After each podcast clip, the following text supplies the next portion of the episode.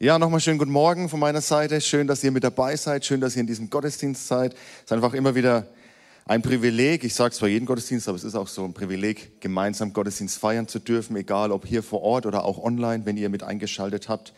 Schreibt auch gerne in die Kommentare, von wo ihr eingeschaltet habt. Ich finde es immer interessant zu lesen und auch die anderen, die dabei sind, von wo ihr überhaupt eingeschaltet habt.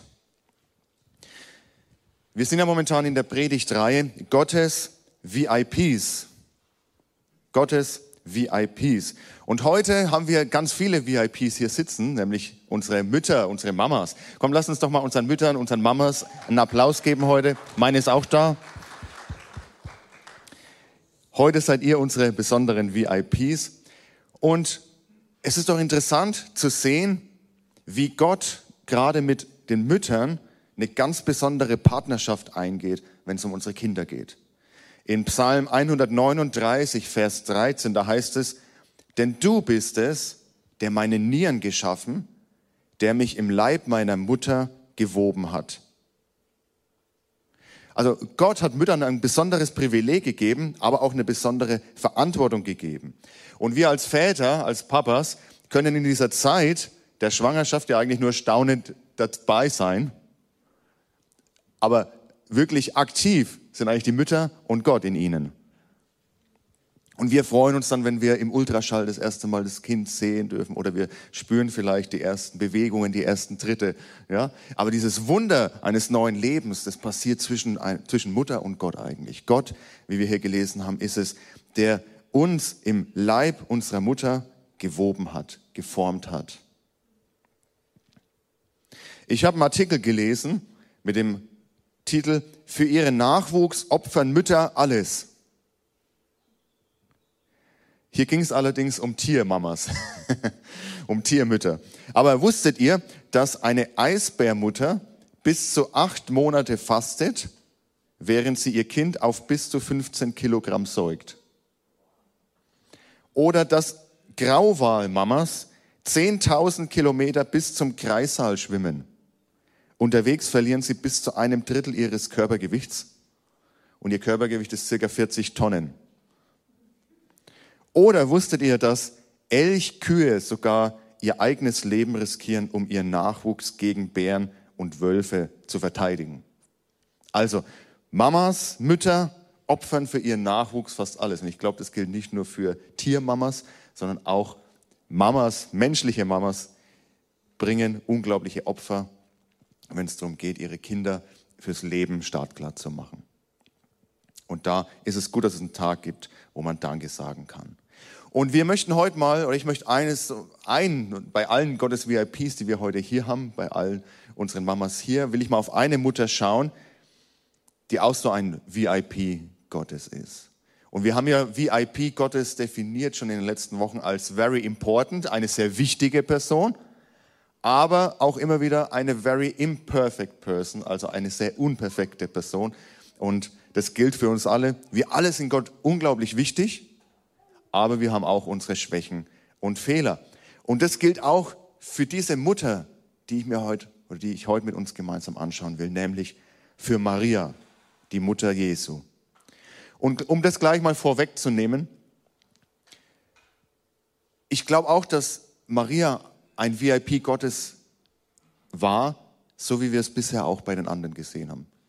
Ich glaube nicht, dass sie vollkommen, dass sie fehlerfrei, dass sie sündlos war, sondern sie war so, wie wir sagen, sie hatte auch ihre Schwächen, sie hatte auch ihre Fehler, ganz bestimmt. Ich bin mir bewusst, dass es hier vielleicht gewisse theologische Unterschiede gibt und das ist auch in Ordnung. Aber bei allen theologischen Unterschieden, wenn wir uns Maria anschauen, denke ich, sind wir uns alle einig, dass sie auf jeden Fall doch ein Vorbild für uns im Glauben sein kann. Ich meine, schließlich hat sie unseren Retter zur Welt gebracht. Ne? Das ist schon was Besonderes. Also lasst uns mal in diese Geschichte hineingehen, ins Lukas-Evangelium. Lukas, Kapitel 1, Abvers 26. Da heißt es, Gott, ist eigentlich komisch, ne? es kommt ein bisschen weihnachtliches Flair auf, wo es draußen warm wird, heute bis zu 28 Grad, aber trotzdem, lasst euch drauf ein. Gott sandte den Engel Gabriel zu einer unverheirateten jungen Frau, die in Nazareth, einer Stadt in Galiläa, wohnte. Sie hieß Maria und war mit Josef, einem Mann aus dem Haus Davids verlobt. Maria war noch unberührt.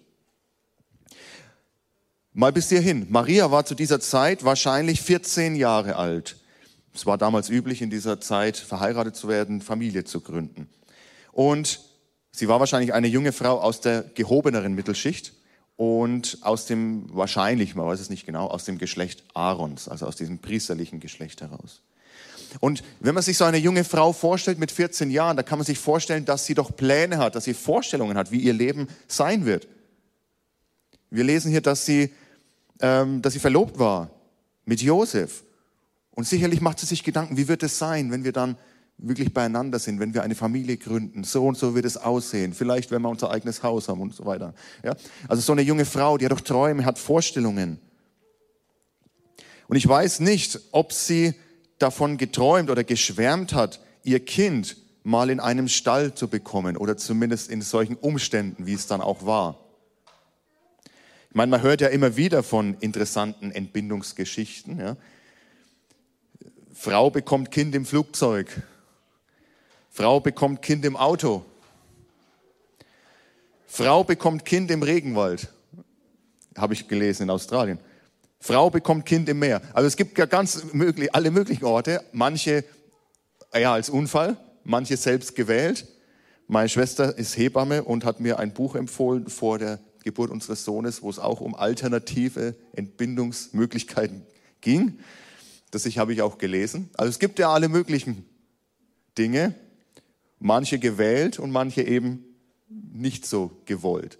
Und ich weiß nicht, wenn wir Maria uns anschauen, ich glaube nicht, dass sie sich das so vorgestellt hatte, ihr erstes Kind auf die Welt zu bringen. Und mitten in ihre Träume und ihre Vorstellungen, mitten in in dieses Leben der jungen Frau, der jungen Maria, kommt auf einmal das Handeln Gottes hinein. Kommt das Sprechen, das Reden Gottes hinein. Und zwar nicht nur ein Handeln, was sie selber betrifft, sondern ein Handeln, das für die ganze Welt Auswirkungen haben soll. Das für alle Menschen Auswirkungen haben soll. Und dann heißt es weiter ab Vers 28, sei gegrüßt, dir ist eine hohe Gnade zuteil geworden sagte Gabriel zu ihr, der Engel, als er hereinkam. Der Herr ist mit dir. Maria erschrak zutiefst, verständlich, als sie so angesprochen wurde und fragte sich, was dieser Gruß zu bedeuten habe. Da sagte der Engel zu ihr, du brauchst dich nicht zu fürchten, Maria, denn du hast Gnade bei Gott gefunden. Du wirst schwanger werden und einen Sohn zur Welt bringen dem sollst du den Namen Jesus geben. Er wird groß sein und wird Sohn des Höchsten genannt werden. Gott, der Herr, wird ihm den Thron seines Stammvaters David geben. Er wird für immer über die Nachkommen Jakobs herrschen. Und seine Herrschaft wird niemals aufhören. Was Gabriel hier beschreibt, dieser jungen Maria, ist ja nicht weniger als die Rettung Israels als durch den verheißenen Messias. Nach langem Warten, nach sehnsüchtigem Warten des Volkes Gottes auf Erlösung, auf Befreiung, kommt dieses Reden des Engels, kommt dieses Handeln Gottes in das Leben von Maria hinein. Und Maria ist mittendrin, statt nur dabei. Hat man früher mal gesagt, ich weiß nicht, ob man das heute auch noch so sagen kann. Mittendrin, statt nur dabei. Und Maria fragt sich natürlich, kann das geschehen? Nein. Wenn ihr weiterlest, fragt sie nicht, kann das geschehen? Ist es überhaupt möglich? Wenn wir in Vers 34 schauen, dann fragt sie, wie soll das geschehen? Wie soll das zugehen? Ich bin doch noch gar nicht verheiratet.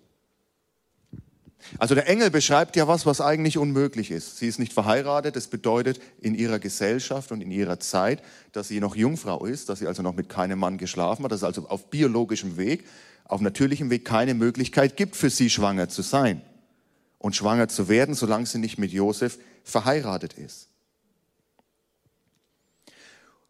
Und trotzdem ist ihre erste Frage nicht, kann das überhaupt geschehen? Kann das überhaupt möglich sein? Sondern sie fragt, wie soll das geschehen? Ist doch interessant. Wie ist es, wenn Gott in unser Leben so reinspricht und wenn Gott in unser Leben das Unmögliche hineinspricht und wenn er das Unmögliche auch mal äh, ja, vorhersagt in unserem Leben? Wie reagieren wir dann? Sagen wir, kann das überhaupt, ist es möglich? Oder fragen wir eher, okay, wie? Wie soll das geschehen? Und der Engel spricht weiter. Er gab ihr zur Antwort, der Heilige Geist wird über dich kommen und die Kraft des Höchsten wird dich überschatten. Deshalb wird auch das Kind, das du zur Welt bringst, heilig sein und Gottes Sohn genannt werden. Und er fügte hinzu, auch Elisabeth, deine Verwandte, ist schwanger und wird noch in ihrem Alter einen Sohn bekommen. Von ihr hieß es, sie sei unfruchtbar und jetzt ist sie im sechsten Monat. Denn für Gott ist nichts unmöglich. Er sagt also, deine, deine äh, Verwandte Elisabeth galt als unfruchtbar, aber auch hier hat Gott eingegriffen. Auch hier hat Gott Gnade geschenkt. Und wenn er es doch bei er, bei ihr konnte, wie viel mehr wird es auch bei dir können? Denn Gott ist nichts unmöglich. Für Gott ist nichts unmöglich. Ja, das ist dieser Schlüsselvers hier unserem Gott, unserem Gott, nicht nur dem Gott Marias, sondern auch heute ist unserem Gott nichts unmöglich. Da sagte Maria, ich bin die Dienerin des Herrn. Was du gesagt hast, soll mit mir geschehen. Ich bin die Dienerin des Herrn. Was du gesagt hast, soll mit mir geschehen. Was für ein Glaube spricht da aus dem Leben von dieser jungen Frau. 14 Jahre alt. Ich kann mir durchaus vorstellen, dass ein 14-jähriges Mädchen, eine 14-jährige junge Frau damals anders war, andere Reife haben musste, als es vielleicht heutzutage ist. Aber trotzdem, was ist das für ein Glaube dieser jungen Frau, die ihre eigenen Pläne, Vorstellungen hatte, zu sagen, okay, ich bin die Dienerin des Herrn, was du gesagt hast, soll mit mir geschehen. Das Beste, was eine Mutter für ihr Kind tun kann, und heute ist ja Muttertag, das Beste, was eine Mutter für ihr Kind tun kann, ist Gott von ganzem Herzen zu lieben, ist ihm nachzufolgen und diesen Glauben, diesen lebendigen Glauben weiterzugeben. In Lukas 10, 27, da lesen wir, du sollst den Herrn, deinen Gott, lieben von ganzem Herzen mit ganzer Hingabe, mit all deiner Kraft und mit deinem ganzen Verstand. Das ist das Beste, was eine Mutter für ihre Familie, was eine Mutter für ihre Kinder tun kann. Und sicherlich hat Maria nicht alles verstanden, was der Engel ihr da beschrieben hat. Dass der Heilige Geist über sie kommen wird und so weiter und so fort. Also sie hat sicherlich nicht alles verstanden und begriffen, wie das jetzt weitergehen wird. Aber trotzdem entschied sie sich, Gott zu vertrauen. Sie wusste nicht, wie das vor sich gehen soll. Sie wusste nicht, wie es ablaufen soll. Sie wusste auch nicht, wie andere auf ihre Geschichte reagieren werden. Ja, auch das müssen wir uns vor Augen halten. Sie war ja noch nicht verheiratet. Ja, schwanger sein, ohne verheiratet zu sein, war zum damaligen Zeitpunkt gesellschaftlich ein No-Go. Es ging nicht. Aber trotzdem verließ sie sich vollkommen auf Gott. Sie vertraute Gott. Wie geht's dir mit diesem Wort Vertrauen? Wenn du dieses Wort Vertrauen hörst, wie geht's dir damit? Ich habe mal geschaut, die Definition ist, oder eine mögliche Definition ist, Vertrauen ist ein Gefühl des sich verlassen dürfens. Vertrauen ist ein Gefühl des sich verlassen dürfens. Als ich ein Jugendlicher war, und das ist ja schon ein paar Jährchen her, da hatte ich eine Sorge. Und zwar dachte ich immer, dass Gott was von mir will, was ich auf keinen Fall tun will. Ich hatte immer die Sorge, dass Gott sagen wird, tu das, was ich auf keinen Fall wollte. Vielleicht ging es euch ähnlich. Oder dass ich unbedingt was wollte, wo Gott dann sagt, nee, das darfst du nicht. Das war meine Sorge als Jugendlicher. Und die wurde durch manche Predigten auch noch verstärkt, wo es hieß, wenn du den Eindruck hast, du sollst was tun, das du überhaupt nicht tun willst, dann ist es Gottes Reden. Das hat mich als Jugendlicher jetzt nicht sehr ermutigt, weil ich dachte, okay, so wie Maria, ich habe doch meine Vorstellungen, ich habe meine Pläne, ich, ich weiß doch noch gar nicht, wie mein Leben ablaufen wird. Ich weiß doch noch gar nicht, was alles auf mich zukommt. Aber im Kopf kann ich mir schon was zusammenspinnen. Aber alles, was ich mir jetzt ausmal, was ich vielleicht will, da kommt Gott und sagt, nein, das darfst du auf keinen Fall. Das war teilweise mein Gottesbild. Und wenn er kommt und sagt, das sollst du tun, dann ist es was, was ich auf keinen Fall will.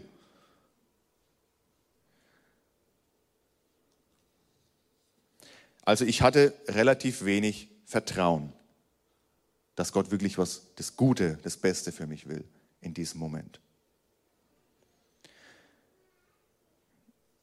Aber Vertrauen, muss ich mal schauen, ich glaube, ich bin auf der falschen Seite.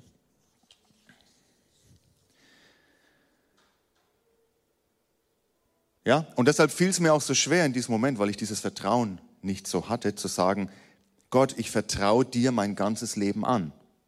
Ja, weil im Tief in meinem Herzen war eben noch nicht dieses so gefestigt, dass er ja das Gute für mich will. Und ich hatte immer Ängste und ich hatte immer Sorge, dass er letztlich sagt, tu das, was du auf keinen Fall tun willst. Ja, geh, nach Mission, geh als Missionar in dies und das Land, in das du auf nie wollen würdest. Das war meine Vorstellung.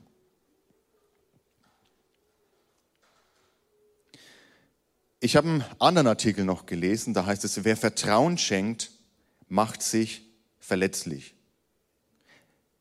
Wer Vertrauen schenkt, macht sich verletzlich. Also wenn wir anfangen, jemandem zu vertrauen, machen wir uns verletzlich, wir machen uns angreifbar. Denn, so heißt es weiter, denn womöglich wird er verraten, belogen oder betrogen. Einige von uns hier haben vielleicht solche Vertrauensbrüche auch in ihrem Leben erlebt. Manche haben sich rausgewagt, haben sich geöffnet, haben ihr Herz geöffnet, haben jemanden vertraut, haben sich verlassen und wurden enttäuscht. Nicht unbedingt, weil die anderen das bewusst so wollten oder gemacht haben, sondern weil sie auch Gottes VIP sind, sondern weil sie auch unperfekt sind und unvollkommen sind. Im Psalm 22, Vers 10, da heißt es, doch du, Herr, hast mich aus dem Leib meiner Mutter gezogen. Du liest mich an ihrer Brust Vertrauen fassen. Auch interessant, wie hier wieder die Mutter ins Spiel kommt. Man nennt dieses auch Urvertrauen, das Vertrauen, was der Mensch, was das Kind ganz am Anfang seines Lebens ähm, in den ersten Interaktionen mit der Mutter, mit den Eltern, mit den Menschen um ihn herum erlebt. Das ist das Urvertrauen. Hier lernt der Mensch oder sollte der Mensch eigentlich lernen, ich kann mich auf den anderen verlassen. Ich kann mich auf meine Eltern verlassen. Wenn ich rufe, wenn ich schreie, ist meine Mutter da.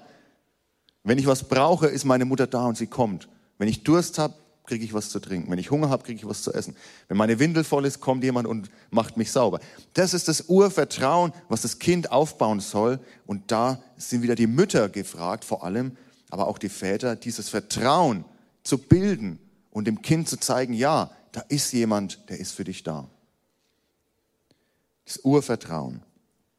Wenn diese Bedürfnisse nicht gestillt werden, dann entwickelt sich das Gegenteil. Dann entwickelt sich kein Urvertrauen, sondern ein Urmisstrauen. Und das kann sich anderen Menschen gegenüber zeigen, indem wir eben nicht fähig sind, uns anderen zu öffnen, uns anderen gegenüber verletzlich zu machen, sondern Schutzmauern um uns aufbauen. Aber es kann sich auch Gott gegenüber zeigen, indem wir Schwierigkeiten haben, Gott zu vertrauen.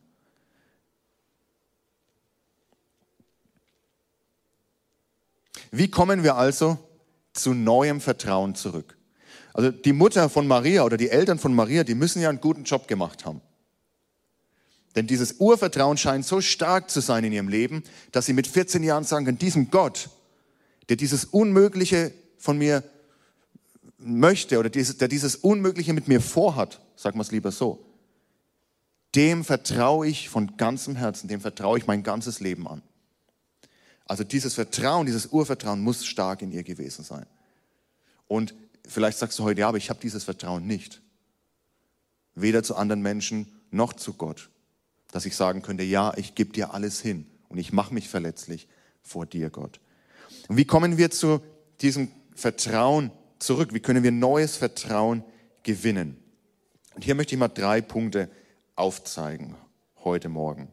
Das erste ist, Vertrauen heißt Glauben. Vertrauen heißt Glauben. In Lukas 1, Vers 45, da heißt es, äh, das sagt Elisabeth, die Verwandte, zu Maria, glücklich bist du zu preisen, weil du geglaubt hast. Glücklich bist du zu preisen, weil du geglaubt hast, denn was der Herr dir sagen ließ, wird sich erfüllen. Also er sagt, oder sie sagt hier zu ihr, hey, das ist gut, dass du geglaubt hast, was ich vielleicht nie hätte glauben können, was ich nie für mich hätte annehmen können. Glaube an Gottes gute Pläne in deinem Leben. Glaube an Gottes gute Absichten in deinem Leben. Und Vertrauen wird sich immer bewegen zwischen Wissen und Nichtwissen. Es gibt immer einen gewissen Teil, den man weiß und es gibt einen Teil, den man nicht weiß. Maria wusste, ein, wusste einen kleinen Teil oder sie wusste, wer Gott ist. Sie wusste aber nicht, wie das jetzt ablaufen soll. Und hier kommt das Vertrauen ins Spiel. Hier kommt Glaube ins Spiel. Manchmal sagen wir, Glauben heißt nicht wissen. Glauben heißt nicht wissen, aber ich glaube, das ist falsch. Glauben heißt nicht nicht wissen, sondern Glaube spielt sich da ab, wo wir ein gewisses Wissen haben und ein gewisses Unwissen, ein gewisses Nichtwissen. In diese Spalte hinein, da kommt unser Glaube. Im Psalm 22, Vers 5, da heißt es, unsere Väter setzten ihr Vertrauen auf dich. Sie vertrauten dir und du hast sie gerettet. Unsere Väter setzten ihr Vertrauen auf dich. Sie vertrauten dir und du hast sie gerettet. Ihr Vertrauen wurde nicht enttäuscht, sondern du bist gekommen, du hast eingegriffen, so wie du es verheißen hast.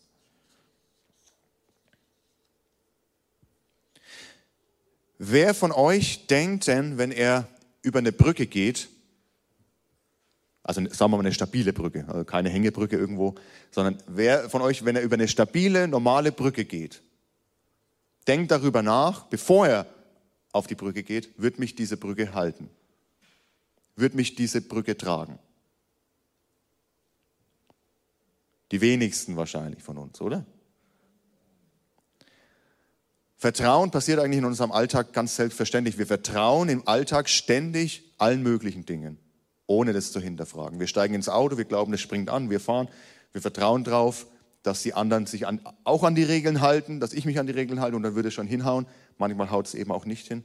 Aber in der Regel vertrauen wir, es wird funktionieren. Ich fahre los und ich werde dort ankommen. Ich laufe über die Brücke und sie wird nicht einbrechen. Also Glauben und Vertrauen spielen eigentlich in unserem Alltag ständig eine Rolle, aber unbewusst. Und jetzt müssen wir dieses Vertrauen, was wir im Alltag leben, ganz selbstverständlich, dieses Vertrauen müssen wir auch in Gott entwickeln. Dass wir ein ganz natürliches, ganz selbstverständliches Vertrauen und ein Glauben in Gottes Güte entwickeln, so wie wir es auch auf die Ingenieure unserer Brücke geschafft haben. Weil wir eben erlebt haben, ich bin einmal über die Brücke gegangen, sie hat gehalten, andere sind drüber gegangen, sie hat gehalten, ich bin wieder drüber gegangen, sie hat es gehalten und so hat sich dieses Vertrauen gestärkt. Und so dürfen wir auch unser Vertrauen in Gott bauen. Er wird uns halten. Wenn wir mit ihm gehen, dann wird er uns halten. Also Vertrauen heißt Glauben. Zweitens, Vertrauen heißt riskieren. Vor einigen Wochen habe ich über dieses Thema schon mal gesprochen und da hatte ich erwähnt, dass ähm, Pastor Brian Houston von der Hillsong Church gesagt hat, Faith is spelled R-I-S-K. Also Glaube schreibt man so, R-I-S-I-K-O, Risiko. Glaube schreibt man Risiko. Vertrauen hat immer was mit Risiko zu tun, denn ich habe ja vorhin gesagt, wer vertraut, macht sich verletzlich. Und da ist ein Risiko da, dass dieses Vertrauen verletzt wird. Maria ging ein Risiko ein. Was, wenn ihre Familie sie verstößt, weil sie schwanger, aber nicht verheiratet ist? Was, wenn Josef sie verlässt? Und wenn wir die Evangelien lesen, hat er ja darüber nachgedacht. Was, wenn die Nachbarn, die Gesellschaft sie ablehnen, sie ausstoßen? Ja, da war ein Risiko dabei, indem sie auf Gott vertraut hat. Und tatsächlich sah es ja für kurze Zeit so aus, als hätte sich Maria tatsächlich getäuscht. Ja, sie hat ihren Nachbarn vielleicht gesagt, Mensch, schau mal, mein Kind soll der Retter der Welt sein, soll der Erlöser der Welt sein. Ich weiß, ihr könnt es nicht verstehen, ihr könnt nicht begreifen, was hier passiert ist. Aber es, ich war niemandem untreu, sondern es ist ein Wunder Gottes geschehen. Aber dann hängt dieser Jesus, dann hängt ihr Sohn am Kreuz. Und für, kurzen, für eine kurze Zeit, für drei Tage, sieht so aus, als hätte sie sich getäuscht.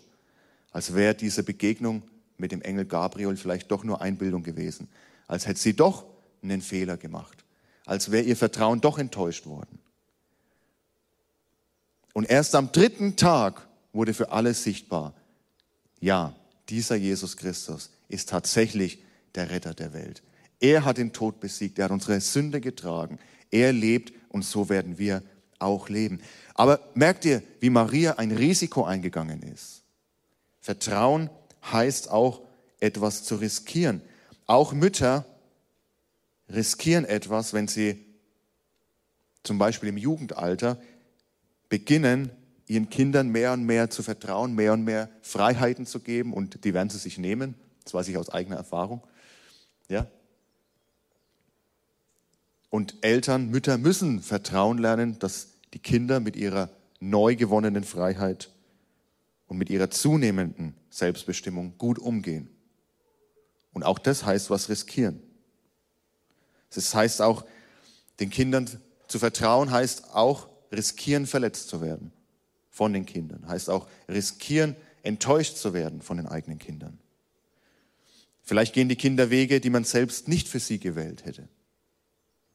Ja? Vertrauen heißt riskieren. Und drittens, Vertrauen heißt loslassen.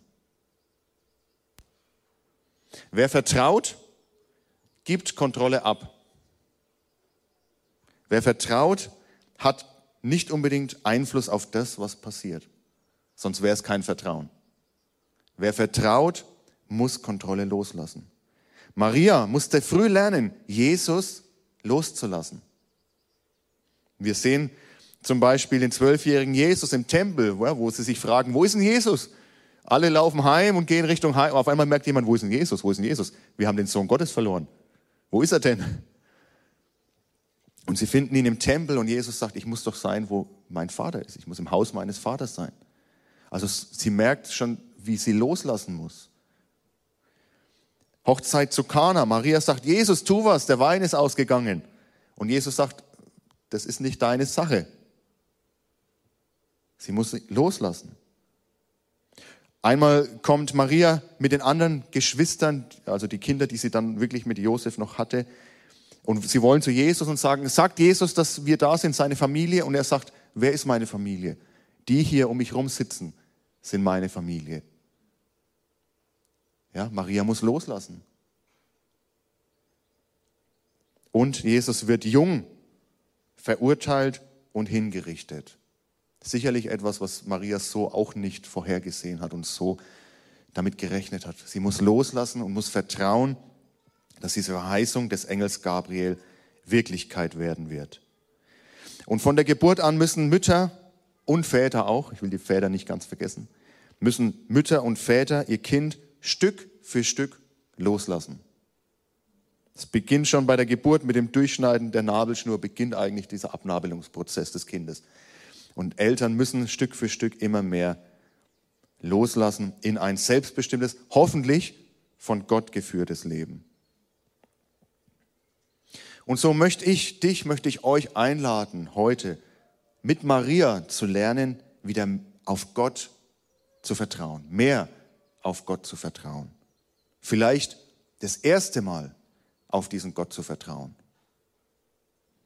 Vertrauen heißt Glauben. Vertrauen heißt etwas riskieren und Vertrauen heißt loslassen. Aber diesem Gott können wir auch vertrauen.